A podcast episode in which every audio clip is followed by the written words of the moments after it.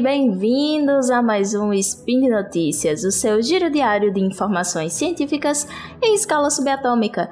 Meu nome é Daniel Almeida e hoje, dia 18 Luna do calendário Decatrian, que ninguém usa, e dia 26 de outubro do calendário Gregoriano, vamos falar de psicologia. E no programa de hoje, reação cerebral a comidas gostosas. Bebês no útero reagem à alimentação materna. Roda a vinheta, editor! Speed Notícias.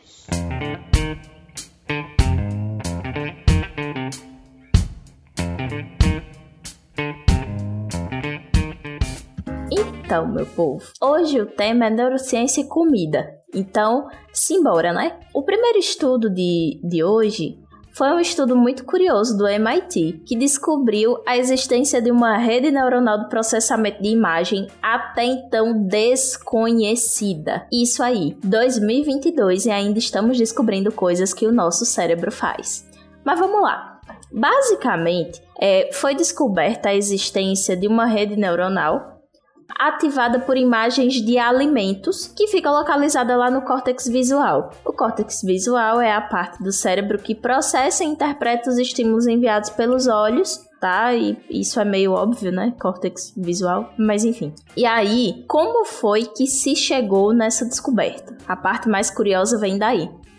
Tem um grupo de cientistas que eles já trabalhavam estudando o fluxo visual ventral, né? E aí é, essa descoberta ela veio a partir da análise de um conjunto de banco de dados de respostas do cérebro humano a um conjunto de cerca de 10 mil imagens, tá? Então, é, como é que funciona isso? Eles colocaram pessoas para fazer uma ressonância magnética funcional de cérebro inteiro, enquanto essas pessoas viam uma série de imagens, né? Cerca de 10 mil imagens. E aí foi feito um banco de dados com as respostas, observando quais áreas cerebrais eram ativadas de acordo com as imagens mostradas. E aí, há cerca de 20 anos é, que essa equipe estuda o fluxo visual ventral, né, que é uma partezinha do, do cérebro que reconhece objetos. E aí eles descobriram posteriormente que essa área também responde seletivamente não só a objetos, mas a lugares,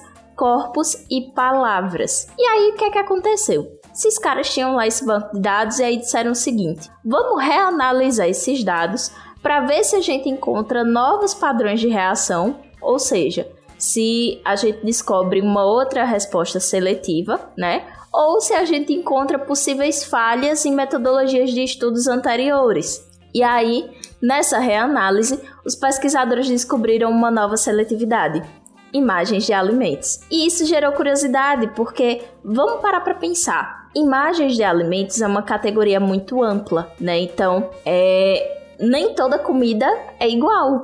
Então, até chegar à conclusão de que eles estavam reagindo a imagens de alimentos, eles tiveram que analisar e reanalisar esses dados muitas vezes. Então, o que é que acontecia? Ao identificar algo como sendo comestível, né, os neurônios específicos do cérebro eles são ativados. E aí, para não ter dúvida que esses neurônios estavam respondendo mesmo à comida e não ao formato dela, os cientistas usaram imagens com formatos semelhantes. Por exemplo, uma banana em uma lua crescente amarela ou fotos de chihuahua ao lado de muffins, uma ideia que um dos pesquisadores conta que surgiu de um meme que viralizou na internet. Eu não sei se vocês lembram, que era um memezinho que mostrava um bolinho e um cachorro, e às vezes era indistinguível, e você olhava e não sabia se era um bolinho ou se era um doguinho. Mas enfim. E aí, é, ainda que essas imagens de alimentos processados né, sejam melhores classificadas do que de comidas in natura, todas as imagens de comida geraram reações. E aí isso aponta uma possibilidade de atuação também de seletividade alimentar nesse processo.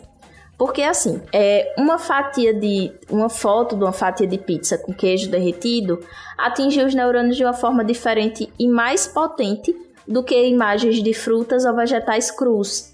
Então eles perceberam que fotos com cores mais quentes e mais saturadas com a curvatura mais alta e com uma estrutura é, espacial complexa, né, com a textura mais rica, tiveram mais respostas, né, do que simplesmente fotos mais é, mais simples, né? Sem tanta produção. E aí isso pode ser uma evidência, por exemplo, do porquê de fotos com de ovo com gema mole, é, chocolate derretido, molho de tomate em cima da macarronada, queijo derretido geram mais engajamento do que outras fotos em que o alimento aparece antes de ser processado ou preparado.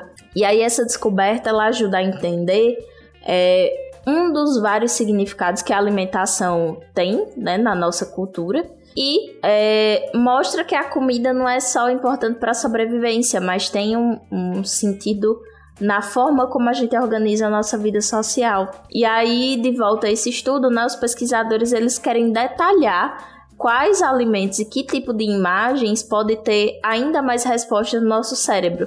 Então a ideia é induzir esses estímulos arbitrários por meio de um modelo preditivo e muito mais imagens. E aí no futuro eles querem explorar como fatores como familiaridade a um alimento e preferências alimentares podem afetar a resposta. Então, é um estudo que tem é, um futuro muito promissor, né? Mas que ele já trouxe descobertas muito, muito, muito legais.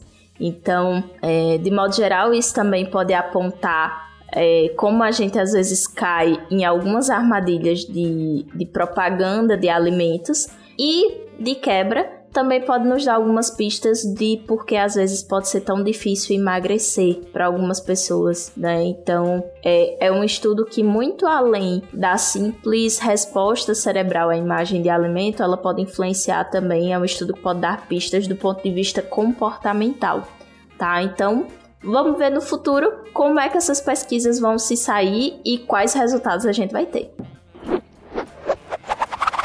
na nossa segunda notícia de hoje, continuando a falar sobre comida e neurociência, bebês no útero reagem à alimentação materna. Muito provavelmente você viu por aí uma notícia de uma pesquisa onde fetos pareciam sorrir depois que a mãe ingeria cenoura e pareciam fazer careta depois que ela comia couve. Essas imagens dessas ultrassons rodaram a internet inteira, inteira. Então, muito provavelmente você esbarrou com, com esse estudo por aí. E aí ele foi um estudo feito pelo Laboratório de Pesquisa Neonatal da Universidade de Durham, no Reino Unido, e é um estudo que afirma ser a primeira evidência direta de responsividade fetal humana aos sabores transferidos através do consumo materno. O que é, que é isso? Vamos pensar o seguinte: é, estudos anteriores eles mostraram que as preferências alimentares podem começar antes mesmo do nascimento da criança. E aí, é, essas preferências alimentares elas podem ter origem através do líquido amniótico. Aquele líquido que envolve o feto ele pode ter uma modificação no seu sabor a depender da dieta adotada pela gestante. E aí o que é que eles pressupunham? Bom, se a gente sabe que a alimentação da gestante pode afetar o líquido amniótico, então muito provavelmente esse contato com o líquido amniótico pode afetar também o paladar né, do bebê. E aí, os pesquisadores eles fizeram um estudo com mais de 100 mulheres grávidas na Inglaterra. Eles deram a 35 mulheres cápsulas contendo cenoura em pó e outras 34 ingeriram couve em pó. 30 mulheres faziam parte do grupo controle que não comeu nem couve nem cenoura. E aí eles administraram, né, esse, esse pozinho. É, foi em pó para facilitar a absorção e não depender do processo digestivo, tá certo? E 20 minutos depois que as mães engoliram as cápsulas, é, os pesquisadores fizeram ultrassonografias 4D, né? E aí, é, nessas ultrassonografias é que chega a parte interessante e engraçada da história.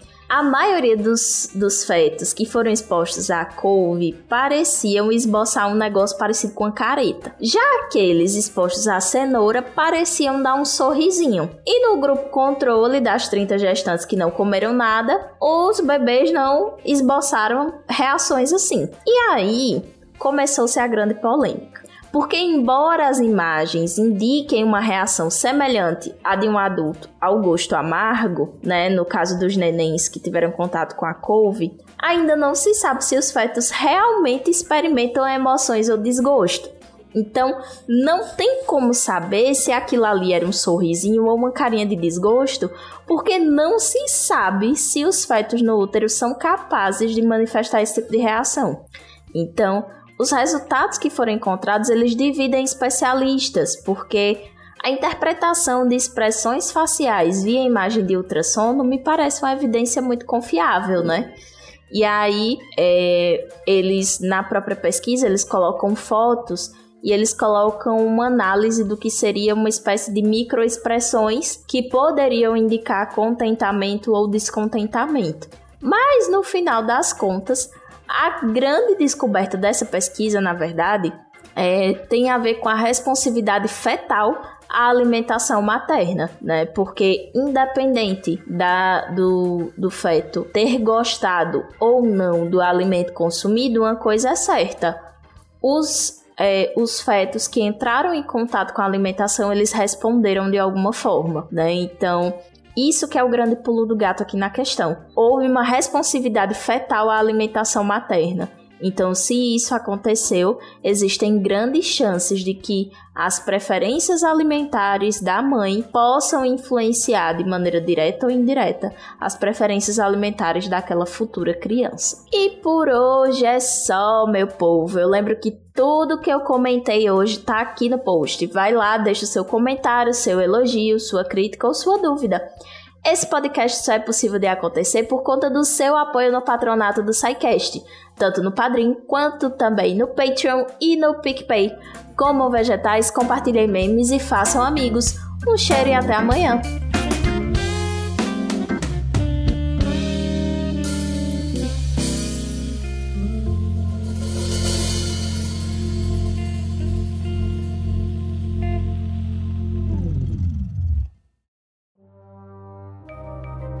Este programa foi produzido por Mentes Deviantes. deviante.com.br.